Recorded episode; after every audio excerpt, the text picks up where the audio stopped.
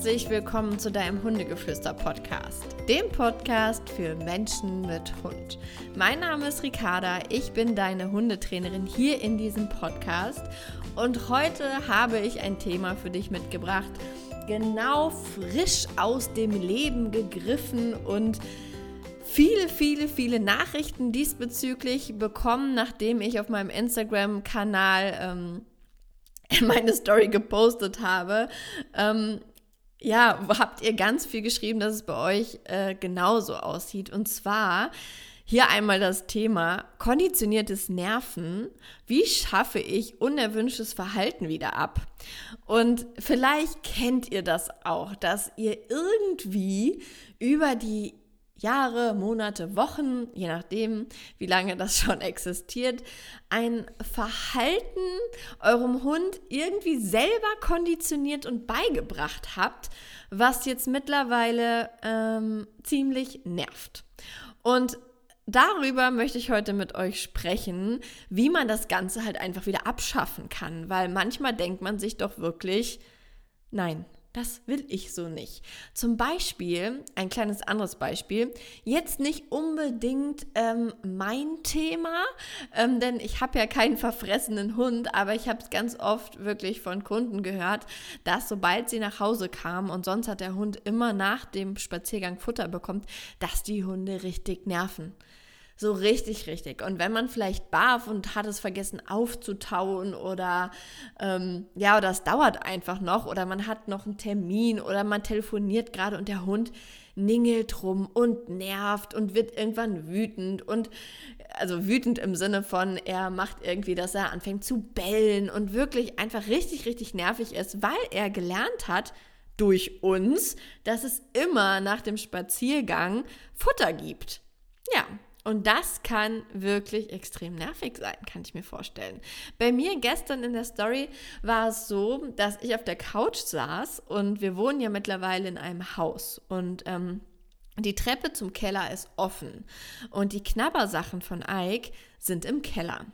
Und es war bisher ganz häufig so, dass wenn halt abends es abends war so ähm, und wir auf der Couch waren, habe ich immer ihm was zu knabbern von unten geholt und ihm gegeben, weil ich finde es halt schön für die Zahnhygiene, ähm, es ist Zahnstein vorbeugend und deshalb kriegt er ein, eigentlich wirklich fast jeden Tag was zu knabbern und das hole ich halt aus dem Keller.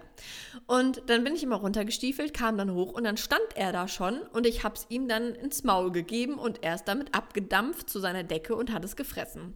Und jetzt war das gestern so eine lustige Situation, weil ich lag halt auf der Couch und Marco, also mein Mann, ist in den Keller gegangen und schwuppdiwupp stand Ike auf, tingelte hinterher. Er darf nicht in den Keller, das ist tabu bei uns, ähm, weil ich finde, die Hundehaare müssen nicht überall hin verteilt werden. Das heißt, er wartet immer oben an der Treppe und kann halt runter gucken und hat halt wirklich dort gewartet, dass man ihm was Schönes mit hochbringt.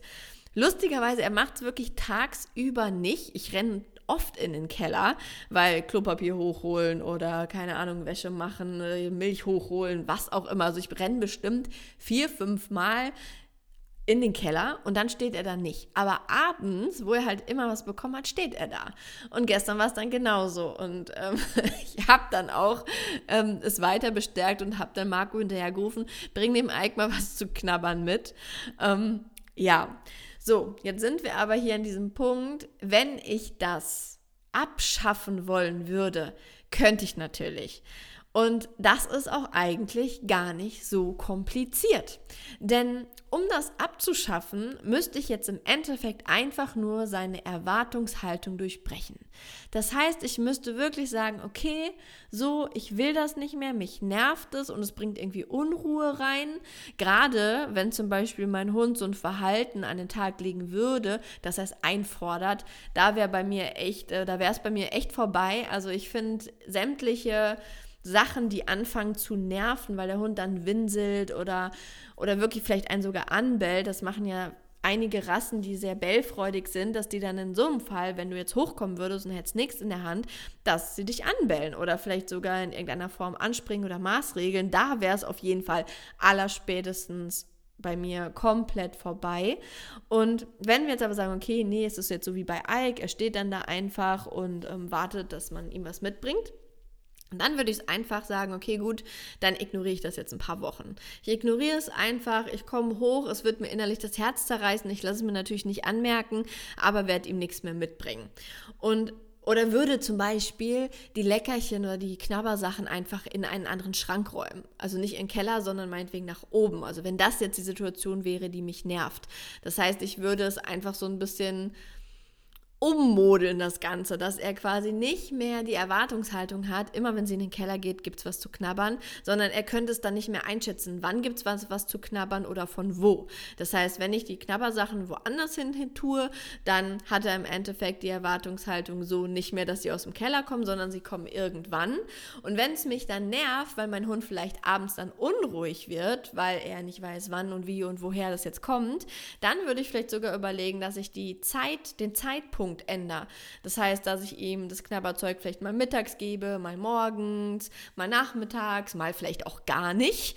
Ähm, das wäre jetzt auch noch eine Maßnahme, wenn du also quasi als erstes ähm, den Ort gewechselt hast, als zweites die Tageszeit gewechselt hast, aber du merkst immer noch, nee, hier ist irgendwie immer noch eine Erwartungshaltung im Raum, dass man dann sagt, ähm, nee, stopp, halt, ich schaffe es erstmal ganz ab.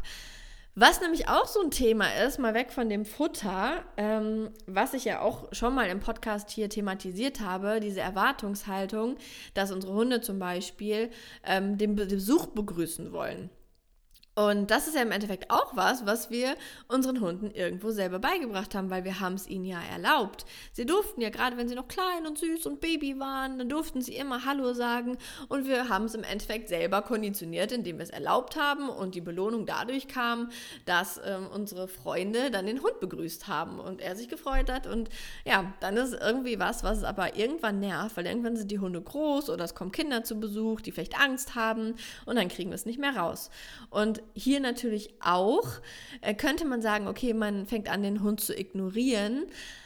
Aber ich glaube, in so einem Fall zum Beispiel würde ich eher wirklich ein Deckentraining aufbauen, damit du deinen Hund zur Decke schicken kannst und er dort bleiben muss und das aushalten muss.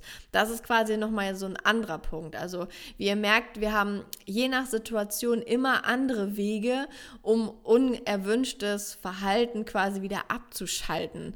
Und da müsst ihr halt genau hingucken, was bringt mir was. Und ähm, da sind wir wieder bei der Folge auch äh, korrigieren statt ignorieren es gibt in manchen Situationen wirklich Punkte, da ist Ignorieren absolut okay, da könnt ihr euren Hund ignorieren, aber manchmal muss man es auch korrigieren. Und zum Beispiel in der Situation mit dem Besuch würde ich es korrigieren, indem ich quasi anfange mit meinem Deckentraining und den Hund schon auf die, also erstmal mit einem normalen Deckentraining anfangen, dann würde ich die Klingel desensibilisieren. Das heißt, dass mein Hund lernt, auch wenn es klingelt, bleibt er auf der Decke. Oder er lernt, wenn es klingelt, geht er auf die Decke. Und erst dann würde ich mit dem Besuch kommen.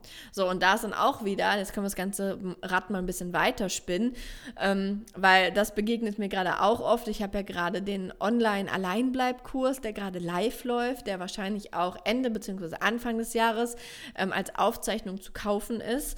Ähm, ähm, da ist es ganz häufig jetzt auch gerade ein Thema, dass die Hunde sich sehr schwer tun, auf dieser Decke zu bleiben. Es ist halt auch eine Art von Frustrationstoleranz, dass sie das aushalten und eben nicht ausstehen dürfen. Und da ist immer so der ganz feine Grad von, was ignoriere ich und was korrigiere ich. Und ich sage immer, man kann so drei, vier Tage, vielleicht maximal eine Woche, kann man Sachen ignorieren. Wenn sie dann aufhören, alles gut. Wenn man aber eher merkt, die Kurve nimmt zu und es wird immer schlimmer, dann würde ich es irgendwann korrigieren. Und da sind wir hier jetzt auch wieder an der Stelle, wo dann kommt, ja, Ricarda, wie korrigiere ich denn den Hund?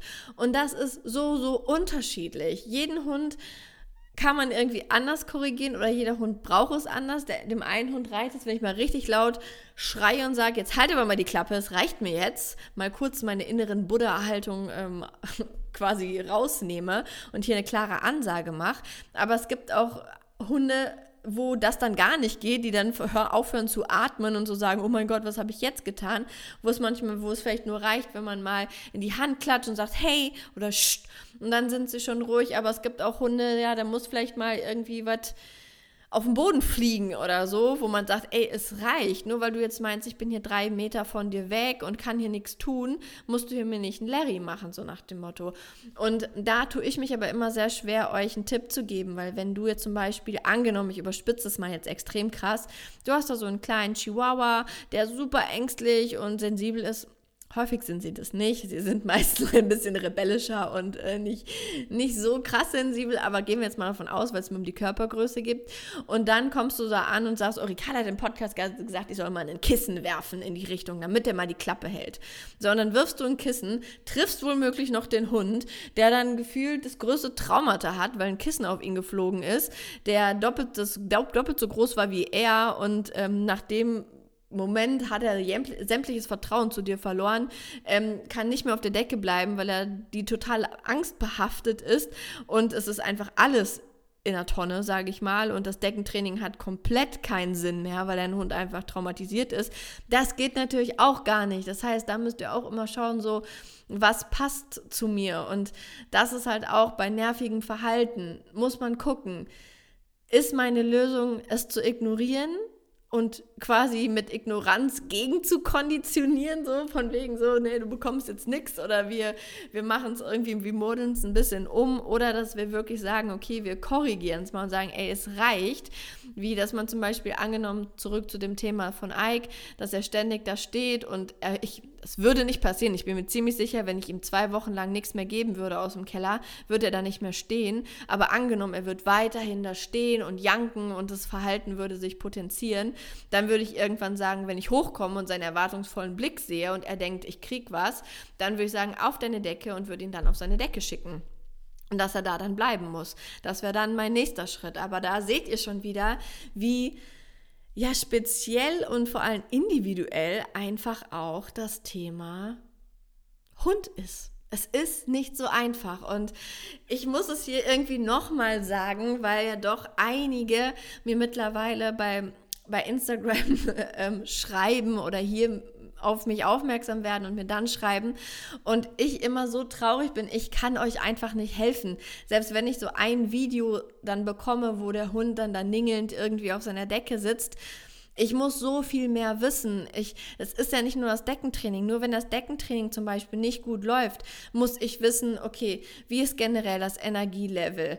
Ähm, wie alt ist der Hund? Was habt ihr überhaupt schon mit dem gemacht? Tut er sich vielleicht sowieso mit Frustrationstoleranz total schwer oder habt ihr da noch gar nichts gemacht? Wie sieht die Laienführung aus? Wie sehr seid ihr schon ein Team? Wie sehr achtet dein Hund auf dich? Was habt ihr für eine Vorgeschichte? Hat er vielleicht Verlustängste und kann deshalb nicht auf der Decke bleiben? Oder ist er einfach nur ein saufrecher Hund und ähm, weiß, dass er mit der Mitleidsschiene euch irgendwie kriegt. Und das sind so viele Fragen. Und wenn ihr euch überlegt, ich würde diese ganzen Fragen stellen und dann käme ich die Antwort, das ist einfach, das sprengt so sehr den Rahmen. Ähm, ja, und deshalb ähm, tut mir es immer so leid, nehmt mir das nicht übel, das ist nicht aus Faulheit oder so, sondern einfach, es, es ist nicht artgerecht irgendwie so eine Prognose per Instagram zu sagen. Deshalb sage ich auch hier ja jedes Mal im Podcast, ich gebe euch hier Tipps mit an die Hand, die ihr ausprobieren könnt, aber ihr sollt immer euren Kopf weiterhin eingeschaltet lassen und vor allem noch viel wichtiger euer Bauchgefühl.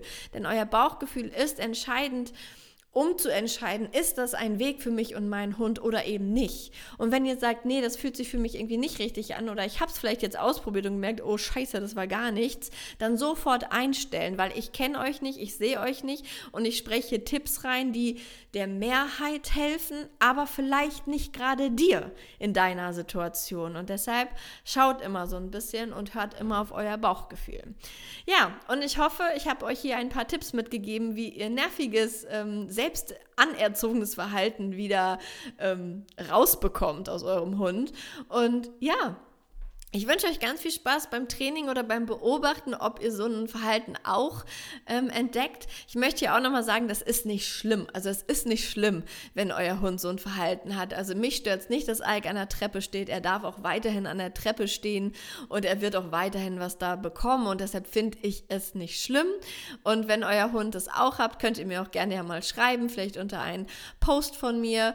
Ähm, vielleicht mache ich da die Tage mal einen Post zu und äh, da könnt ihr mir auch mal eure Erfahrungen Hundeerfahrungen drunter schreiben oder ihr macht eine, oh, das ist vielleicht noch cooler, fällt mir gerade ein, vielleicht macht ihr einfach mal bei Instagram eine Story ähm, von der Erwartungshaltung, meinetwegen, wie euer Hund ähm, euch anguckt, wenn er was zu knabbern haben will oder sein Futter haben will oder sein Bällchen haben will. Macht doch dann eine Insta-Story und verlinkt mich und dann kann ich mir das anschauen und ähm, kann es dann mal reposten, ähm, weil ich das doch immer total lustig finde. Ihr findet mich bei Instagram unter Ricarda-Hundegeflüster mit UE geschrieben. Und ja, dementsprechend, ich freue mich von euch zu hören. Ich wünsche euch einen super schönen Tag und bis zum nächsten Mal. Ach, und natürlich bleibt der Buddha für deinen Hund. Tschüss!